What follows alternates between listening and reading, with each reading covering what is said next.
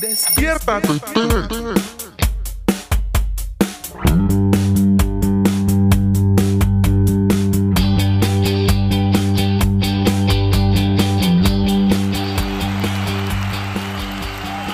O sea, ustedes no van a esperar que yo entre primero. Buenos días, ¿cómo está? Aquí les habla Ramón. Esto es nada, no. No, la gente va a pensar que estos aplausos son falsos, ¿vale?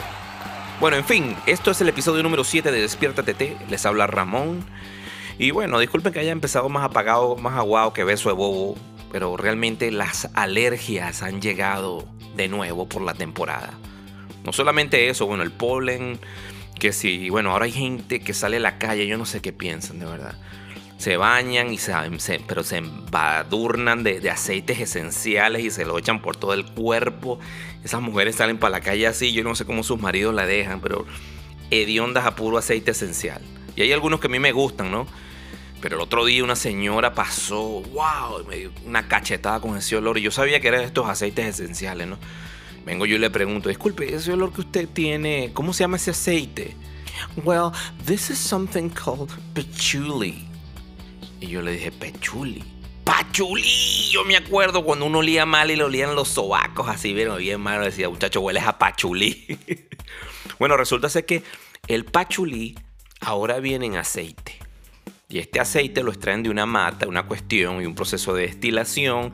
Y con eso hacen el aceite y parece que ahora parece que cura, mira, la, diarrea con hipo, el, el o sea, todo tipo de enfermedades, incluso la depresión, cuestiones del estómago, cuestiones de la cabeza, de la piel, a un montón de cosas parece que cubre el aceite esencial. ¿Quién iba a pensar que el olor, el mal olor podía curar? Lo cierto es que ahora entiendo por qué me decían que hueles a pachuli, porque ese aceite duele demasiado fuerte. Podrás llamarlo pachuli, podrás llamarlo, pero eso es pachuli y eso es violín en aceite. Y les recordamos a aquellos que no saben el nuevo concurso es que, si ahora llegamos a los 100 seguidores vamos a poder decir el por qué este programa se llama Despierta TT. Así que vamos compartiendo este programa, compartiendo con tus amigos y todo esto para que podamos llegar a los 100 seguidores en cualquiera de las redes sociales. Y bueno, de verdad yo sé que siempre comienzo hablando de cosas extrañas, de olores extraños, de cosas rarísimas. Pero bueno, lo del pachulí, lo, de, lo, del sobaco, lo de la cosa, por favor no te molestes, ¿vale? Es que a mí yo, yo no perdí la pena. Yo empiezo, yo cuando le doy grabar, yo cuando le doy este botoncito aquí, yo empiezo a hablar y no paro. O sea, empiezo a hablar de cualquier cosa y lo que salga primero, eso es lo que queda. Y bueno, la verdad lo de la pena, ya, yo, son, cosas que yo he venido batallando, ¿no? No, que tengo pena, me da mucha pena, no sé, que vayan a decir de mí. yo ya eso lo perdí, eso se acabó en mi vida. O sea, yo ya voy para adelante, me explico. Yo no sé si tú te acuerdas cuando, era, cuando estabas pequeño que, se te empezaron a caer los, los dientes de leche. Una experiencia más traumática, vergonzosa, deprimente.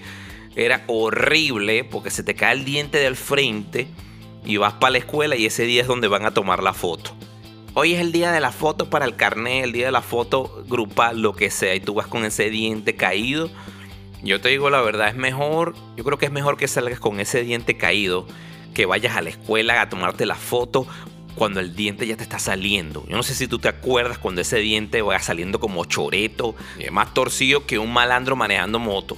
O sea, el bicho viene así de lado, así viene mal. O sea, parece una chapaleta. Parece, tú sabes, el helado de este Magnum, la, paleta es como redonda hacia abajo. Bueno, viene más o menos de ese estilo. Viene saliendo así de lado deforme. Cuando te ríes pareces un monstruo. O sea, es terrible, ¿no?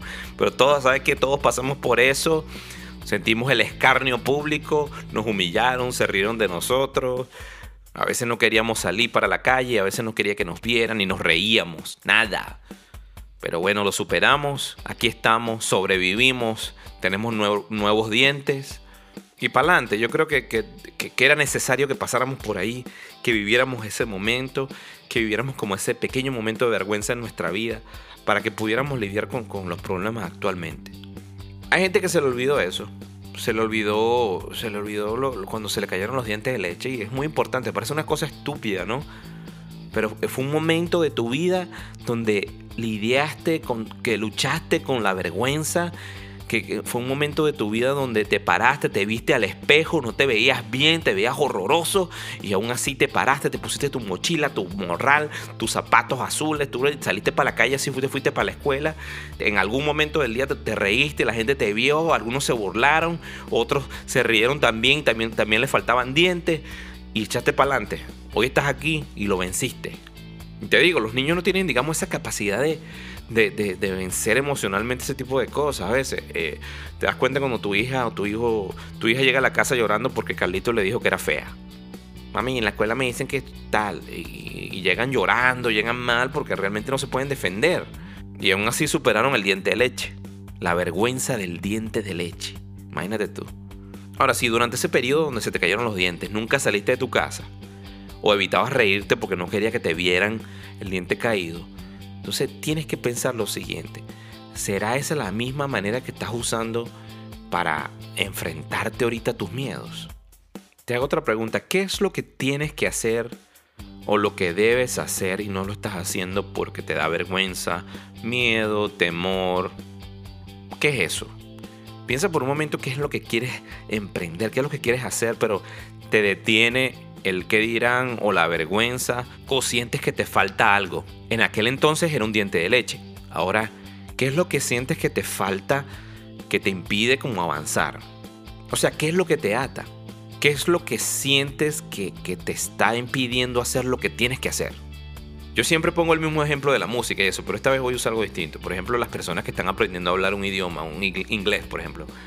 Personas que tienen toda la teoría, pero les da pena decir algo, una palabra, hablar. Cuando llega el momento de hablar, se paralizan, les da miedo porque les da pena que le digan que mal inglés o le digan que feo pronuncia o mira qué tal, ¿no?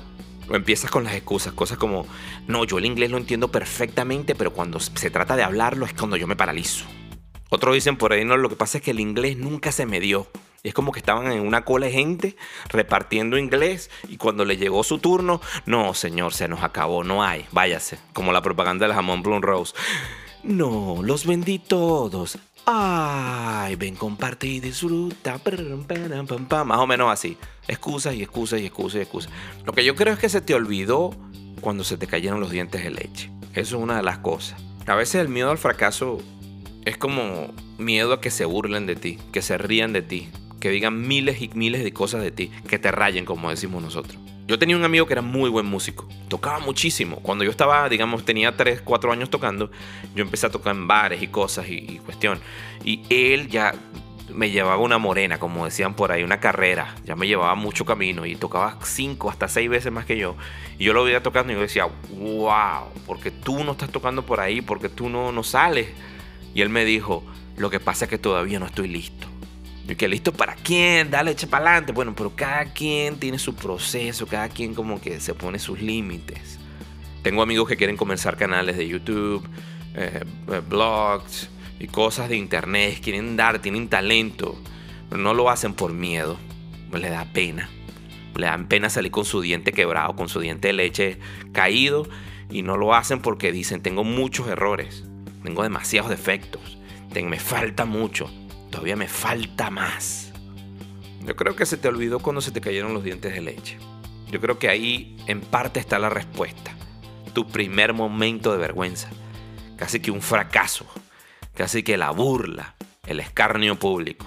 Ahí está ese momento. Sé cuando regresemos de la pausa comercial vamos a hablar. Es una pausa pequeña de 30 segundos, así que no te vayas, quédate escuchando que venimos con más. Y seguimos con más, les habla Ramón y esto es el episodio número 7 de Despiértate Te. Hoy tenemos un capítulo especial, estamos hablando de ortodoncia. bueno, realmente empecé a hablar del tema de los dientes porque yo sí me acuerdo cuando se me cayeron los dientes a mí, me dio pena, me dio vergüenza, no quería salir. Dije, deberían inventar un protector bucal uno ponérselo y salir a la calle. O, desearía que fuese carnaval. Había unos chicles que venían con unos dientes de Drácula. Yo decía, ¿dónde están esos chicles ahorita para ponerme uno, para salir, para que no se me vean los dientes? Te digo la verdad, yo enfrenté mis miedos el mismo, al siguiente día, el mismo día, porque no había, no, o sea, yo no podía decirle a mi mamá, mamá, yo no puedo ir porque se me cayó el diente y mis amigos se van a volar. No, mira, tres cachetadas, dos correazos, no, violencia doméstica, ya, a la una, a la dos, a la tres. Lo cierto es que, bueno, yo tuve que irme para la escuela, me fui para la escuela cuando yo llegué, que bueno, que había que reírse, bueno, ni modo, yo vi a mis compañeros también se le habían caído los dientes. Entonces, de, de, de, 20 compañeritos que tenía yo, al menos 10 tenían los dientes caídos. Y a 5 le estaban creciendo. Y a los otros 5, bueno, todavía no le había llegado, pero pronto les llegará. Lo cierto es que cuando yo vi a mi alrededor, yo dije, bueno, pero es que todos estamos en el mismo proceso. Todos estamos en la misma temporada.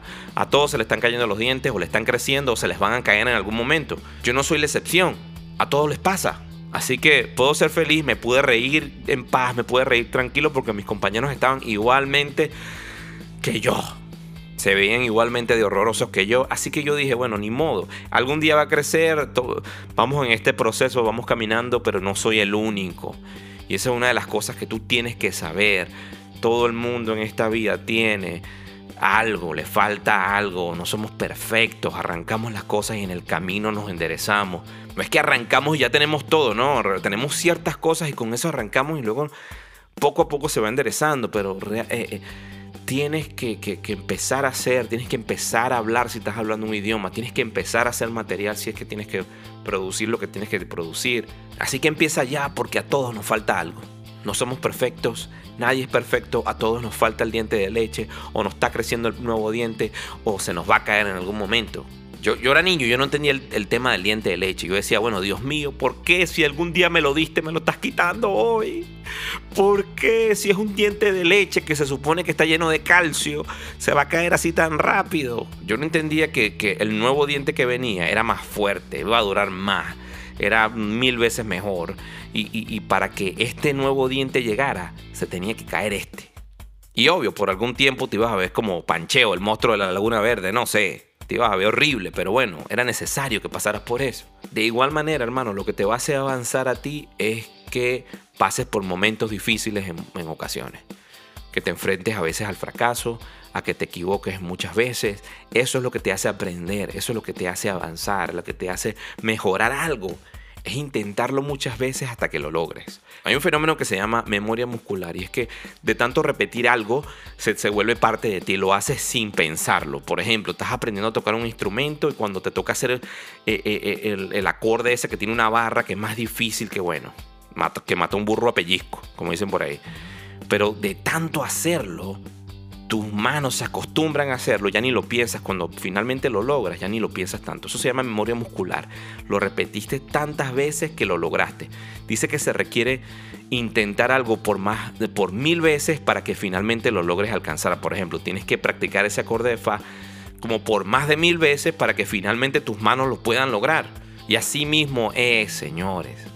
Si tú no empiezas ahora, si no empiezas a practicarlo, o no empiezas a hacer lo que tienes que hacer, porque yo no soy adivino, yo no sé qué, es lo que quieres hacer tú.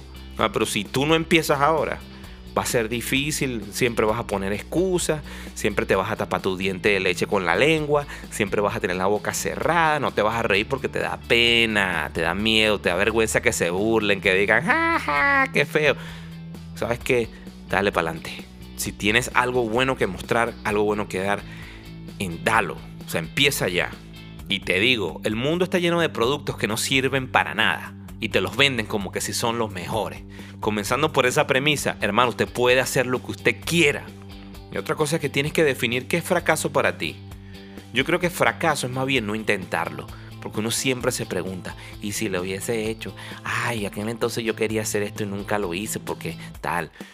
Hoy es el momento. Inténtalo. Inténtalo y verás. Dale para adelante. Emprende lo que tienes que hacer. No te dé pena, no te dé vergüenza. Sal con tu diente quebrado.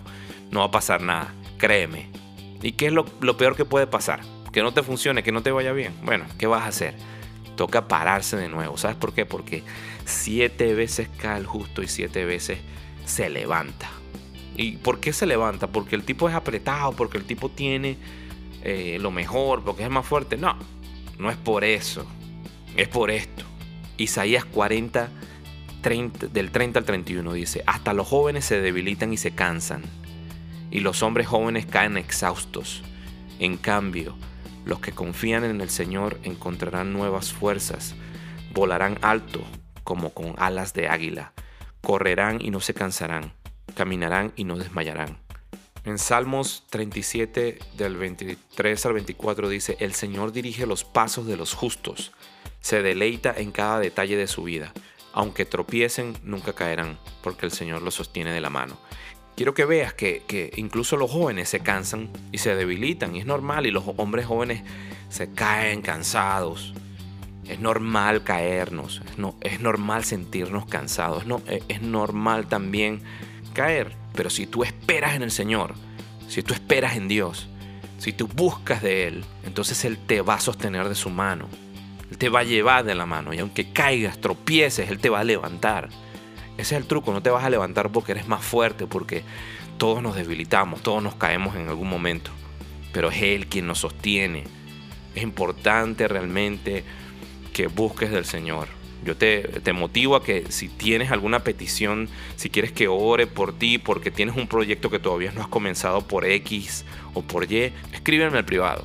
Yo estaré orando por ti, por tus metas yo lo que quiero es que esta semana busques al Señor en tu tiempo, tengas un tiempo con Él y le cuentes todo eso que tienes. Señor, esto, esto fue el episodio número 7 de Despierta TT. Les habló Ramón.